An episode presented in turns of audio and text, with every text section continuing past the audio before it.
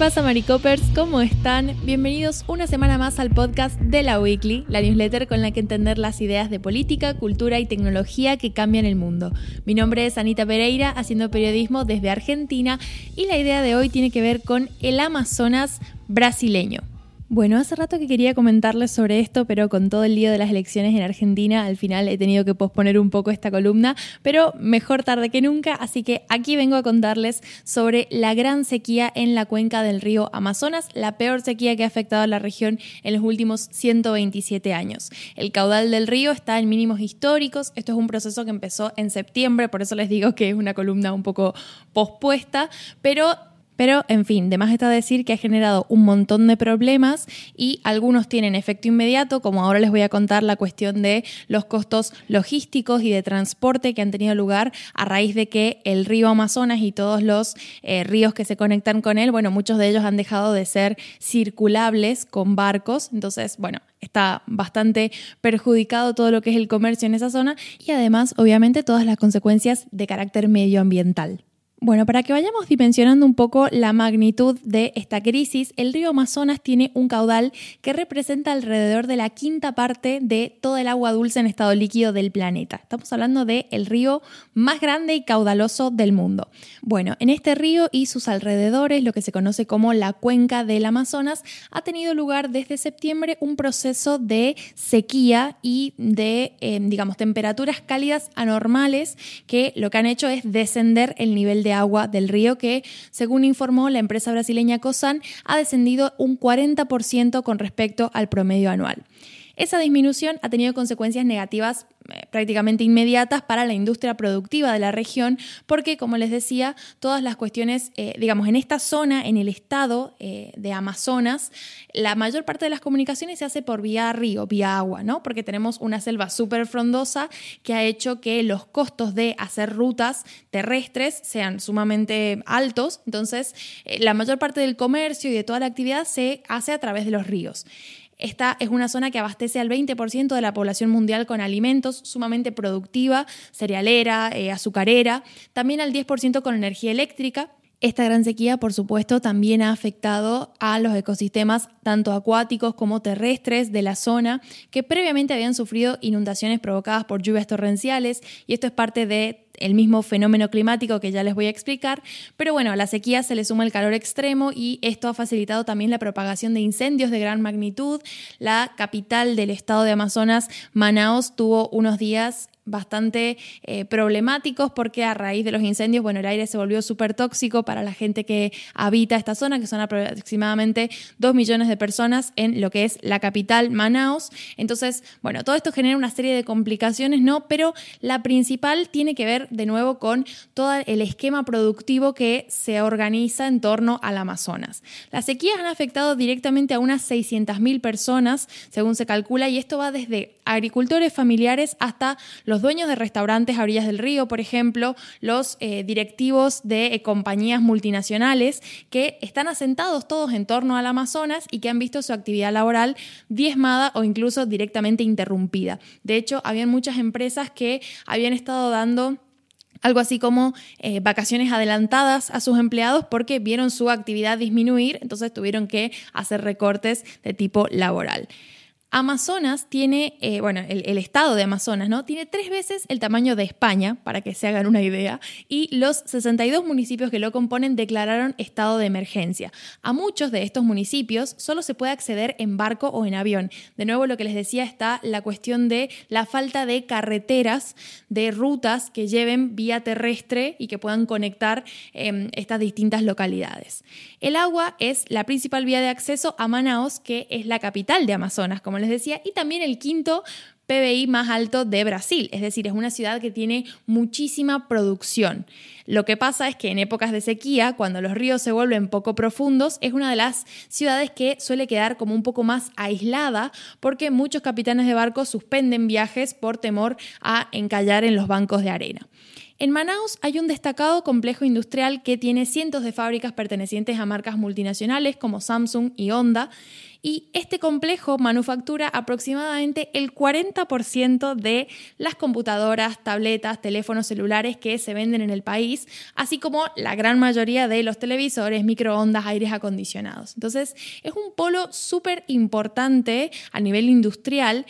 y también es una de las razones por las cuales Manaos, a esta altura del río, tiene muchísimo tráfico fluvial, ¿no? Son barcos que llegan y barcos que se van con mercancías que salen, bueno, no solamente de este polo industrial, sino también, como les decía, de las actividades relacionadas con la agricultura. De hecho, la recepción de mercancías en esta zona ha estado particularmente complicada los últimos meses porque, bueno, en general el esquema de eh, navegación de los barcos que tienen los contenedores que, llegan con distintos tipos de mercancía, llegan a Sao Paulo, que es el puerto más grande de América Latina, saben recorrer toda la costa, pero para ingresar a Manaus hacen alrededor de 2.600 kilómetros continente adentro vía el río Amazonas. Entonces, cuando el caudal del río, el nivel del caudal bajo, impidió que grandes barcos entraran, lo que pasó es que la mercadería que venía en esos barcos se distribuyó en pequeñas barcazas que transportan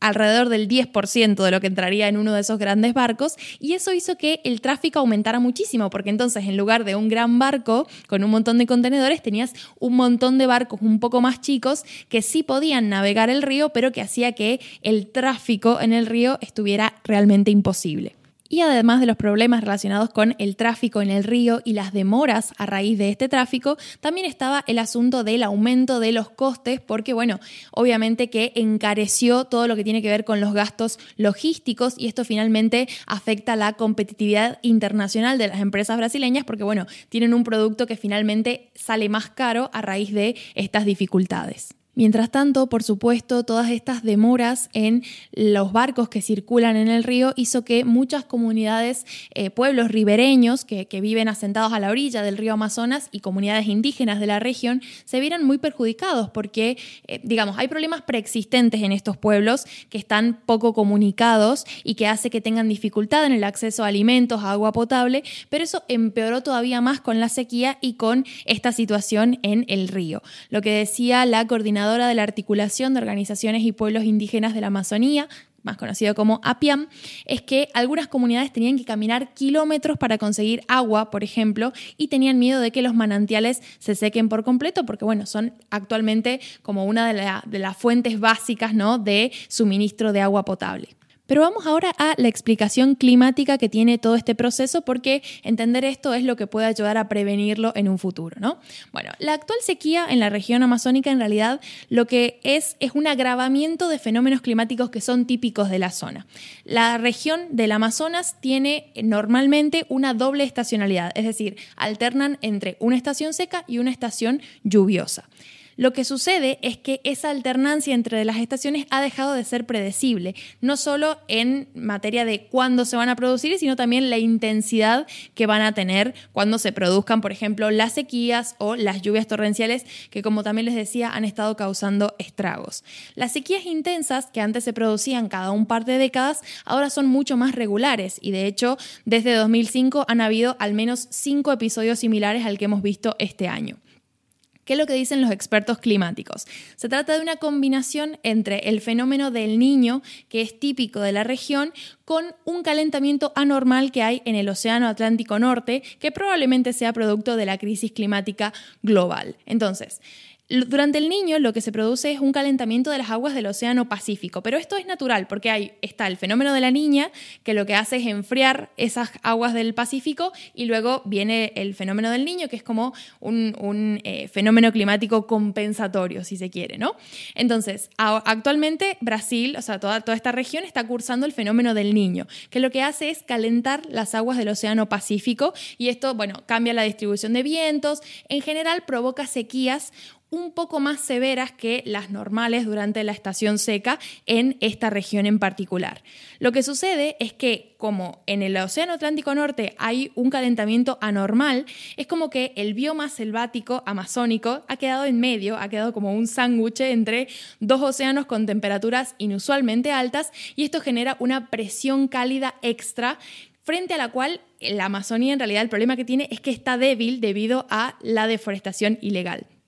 Una cosa súper interesante y súper eh, grave que él estaba leyendo es que la región este de la Amazonía tiene una gran incidencia en la formación de las lluvias del lado oeste. Lo que sucede es que la región este de la Amazonía brasileña también ha sido la más afectada por la tala indiscriminada y ha perdido alrededor del 30% de su cobertura forestal. Entonces, esto hace que la zona esté débil para generar la formación de lluvias del lado oeste, que es o casualidad, y no casualidad en absoluto, donde la sequía ha golpeado con mayor fuerza. Entonces, para ir cerrando, la idea de esta columna tenía que ver con un poco recordar cómo la presidencia de Bolsonaro se caracterizó, entre otras cosas, por avalar la explotación indiscriminada de recursos naturales en la Amazonía brasileña, a pesar de las sistemáticas denuncias tanto de activistas medioambientales como de comunidades indígenas, de las que hemos hablado en la newsletter en alguna que otra ocasión. Entonces, em, bueno, esto que yo en su momento también les conté, el hecho de que se deforestaran 13.000 kilómetros cuadrados de Amazonía en Brasil, entre agosto de 2020 y junio de 2021, esto según el Instituto Nacional de Investigaciones Espaciales, el INPE, es el ritmo más alto desde 2006. Y si bien se produjo una desaceleración en esa deforestación tras la vuelta de Lula da Silva al poder. De hecho, se vio que en los primeros nueve meses del año la deforestación ya fue tres veces menor que durante la presidencia de Bolsonaro. No es suficiente, ¿no? Lo que estamos viendo entonces en Brasil es lo mismo que la comunidad científica internacional lleva años advirtiendo y es la necesidad de implementar cambios significativos para la mitigación del cambio climático, así como medidas concretas que contribuyan a la adaptación a este proceso que ya ha empezado. A medida que aumenten las temperaturas globales, los eventos climáticos extremos, como las inundaciones, las sequías, las nevadas, no solo se van a volver más frecuentes, sino que también se van a volver más intensos. Y eso es algo que, de nuevo, la comunidad científica ya viene advirtiendo hace rato. Entonces, lo que Brasil está comprobando en estos últimos meses es que, de nuevo, sale más caro intentar ahorrarse la inversión en cambio climático. Y en el corto plazo, a Brasil, por ejemplo, le implica puertos sobresaturados. En el largo plazo, puede llegar a implicar que la masa de agua dulce más grande del planeta quede diezmada. Lo que resta ver es si la presidencia de Brasil va a hacer algo concreto respecto a esto. Han enviado ayuda en su momento para un poco mitigar las necesidades de ciertas poblaciones especialmente vulnerables a esta crisis, pero no ha habido grandes medidas en torno a lo que se refiere a mitigación o adaptación al cambio climático en Brasil. Hay un silencio importante, así que bueno, resta ver si Lula se dejó olvidados los compromisos climáticos en la COP o si definitivamente hay un plan desde el gobierno nacional que puede ayudar a evitar o prevenir este tipo de cuestiones. Así que bueno, hasta aquí llega la columna. De nuevo, gracias por escuchar. En la newsletter les he dejado un pequeño extra con una actualización de la situación que estamos viviendo acá en Argentina, porque bueno,